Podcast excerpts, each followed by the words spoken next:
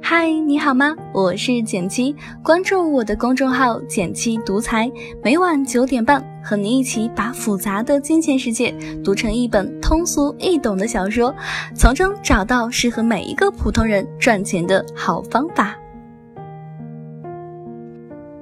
最近我和一位好久不见的朋友见面，一坐下呢，他就笑容满面，开始感谢我。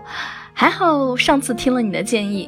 他高兴地对我说：“一回家我就买了一只基金，现在账上已经有两万块了，就像白捡回来的一样。”看到我诧异的表情，他开始解释说：“就在上次吃饭的时候，我建议他做基金定投，他一回去就选了一只基金买入，钱不多，就五千块。”不过他同时设置了每周定投五百块，前几天一看，不知不觉已经攒下两万多块了。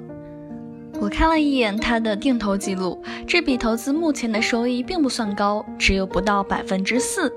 如果他能在定投中途卖在高点，收益还能至少翻一倍左右。我忍不住问他说：“没有卖在高点，现在会后悔吗？”他摇摇头，没有半点遗憾地告诉我说。你知道我做的最正确的事情是什么吗？那就是在设定好定投之后，完全忘记了这件事情。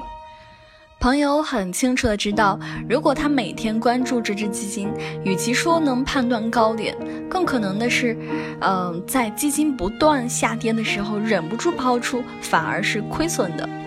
那即便他运气好，能踩准时点赚更多钱，但是这笔钱现在也多半已经被他花掉了。所以现在看到账上的两万多块钱，他反而更加笃定，觉得应该坚持下去。其实每周五百块的定投不算多，对他的日常生活也没有太大的影响。但是从曾经的月光族到现在，可以在不知不觉当中就攒下来两万多块钱，还真的就像他说的那样，像白捡的钱一样，特别开心。所以为什么不继续坚持下去呢？朋友的做法让我其实还蛮感慨的，就像有一句话说的：“知道很多道理，却依然过不好这一生。”那在理财这件事上，大部分人把这句话演绎得更加淋漓尽致。明明知道告别月光应该从存下工资的百分之十做起，可是总是忘了开启自己的储蓄账户。明明知道聪明消费是只买好东西，可是，一看到打完折才几十块钱的东西，又忍不住买买买。似乎我们每一个人都期待着别人来帮助我们完成这临门一脚，但事实上呢，最大的动力只能来自于我们自己。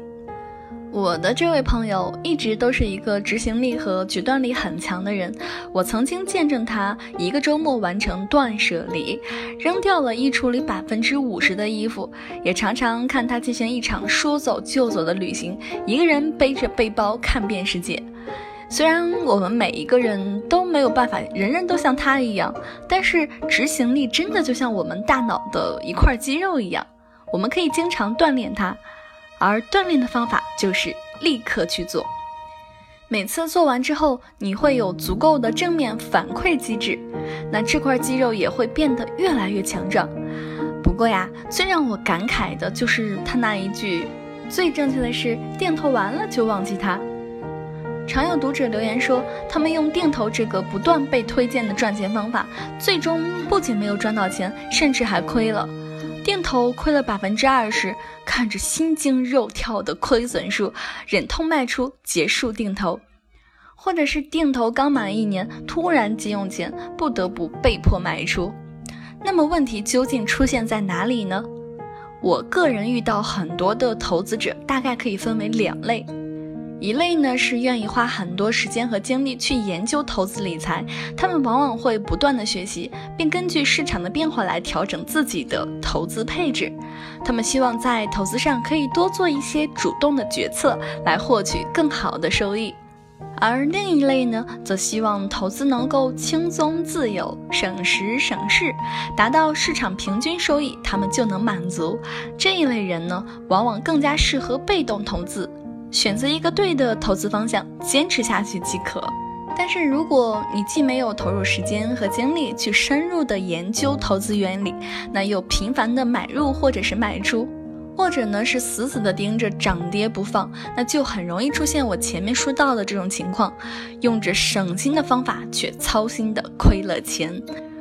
那我的那位朋友呢，深知自己不是专业做投资的料，所以他选择了遵循一个最基本的投资操作，那就是基金定投，然后选择长期持有。他也坦诚说，如果要实践一个复杂的策略，或者是一步到位，每次投入五千一万，恐怕他也要踌躇许久才能行动。就算行动了，也很难坚持下去。所以，如果你也希望在投资上省心，未必一定要逼迫自己刻苦学习投资，你完全可以像我朋友那样，选择较为被动的投资方式，开启你的基金投资之路。那我也总结了三个简单的行动步骤，和你一起分享一下。第一步呢，就是做好基本功课。其实我一直在说，不要投自己不懂的东西。虽然我们要走省心的投资路径，但是最基本的功课仍然是不可或缺的。因此，我建议你至少应该先了解基金是什么，它的分类、风险以及交易费用等等，之后再开始行动。同时呢，随着你的投资的深入，也开始同步补充一些必备的关键知识吧。那第二步呢，就是确定买什么。如果你有看好的领域或者是板块，就像我那位朋友一样，那他呢也是因为在互联网公司工作，所以说对行业还是蛮了解的。非常看好中国的几家互联网巨头，尤其是腾讯。那他呢也果断通过搜索“海外互联网”这个关键词，筛选出一支重仓腾讯的基金进行了投资。如果你对基金了解不多的话，我则建议你从大的指数基金开始，比如说我们一直在说的沪深三百指数基金、中证五百指数基金等等。事实上呢，我们也一直推荐的极简投资，正是国内外几只大指数基金的组合。第三步呢，就是开启定投啦。现在就算一算，每周或者是每个月，我可以拿出多少钱？那这样既不影响我的生活，又能让自己毫无顾虑的立刻行动起来。那到底是三百元呢，还是五百元，或者是一千元呢？那我建议大家呢，从一个让你最无感的数字开始，在购买基金的网站或者是 APP 上，把选择的基金扣款周期、扣款金额来进行一个设置，然后下一步就是忘了它。那等到半年或者是一年之后再回头看一看，不知不觉当中，你的小金库是不是可以给你一份意外惊喜呢？以上的三个步骤听起来虽然简单，但是做与不做，从结果上来看，一定会是天壤之别的。很多时候，好好赚钱并不是通过刻苦学习来实现的，而是简简单单的想好，然后立马去做。好了，今天的文章到这里就结束了。想与简七进一步交流，请关注我的微信公众号“简七独裁”，让理财更简单，人生更自由。每晚九点半，我们不见不散哟。如果喜欢我的电台，每周一、三、五、七，简七在这里等你，记得订阅哦。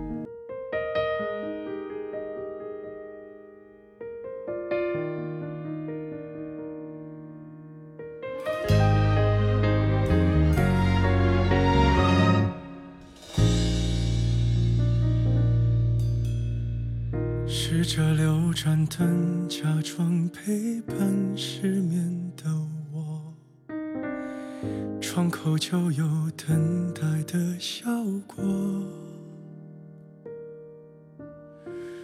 已经习惯摆放好两人份的餐桌，这样看上去就不寂寞。那是你离开了北京的生活，街上的人偶尔会模仿你小动作，轻而易举就能将我击破。那些承诺提起人是你。还是我。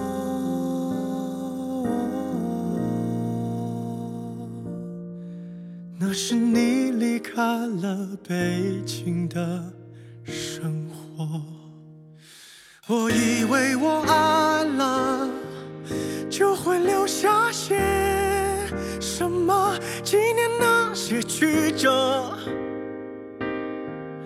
我们快乐的、争吵的、不舍的、分分合合，我还是撑着不说，我应该平静的面对你离开了北京的生活。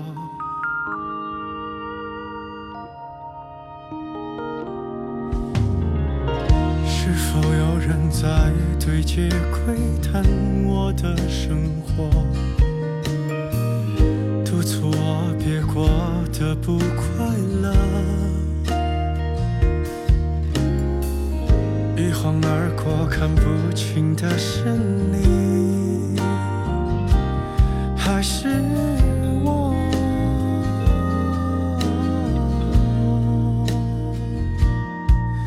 那是你离开了北京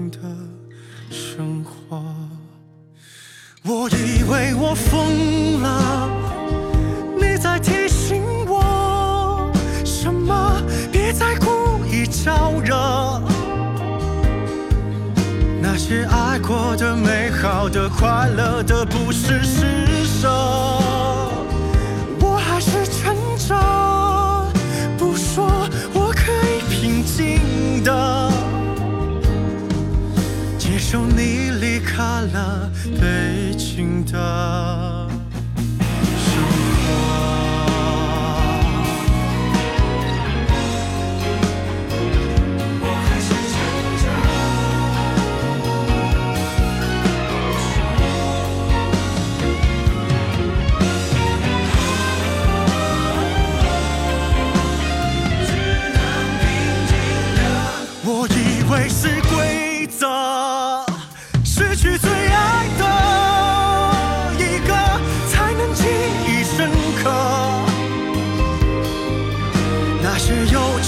轻狂的、勇敢的，从此守着。我还在羡慕什么？只想哭的那个。你却无比希望他抱出另一个，那是你离开了北京的生活。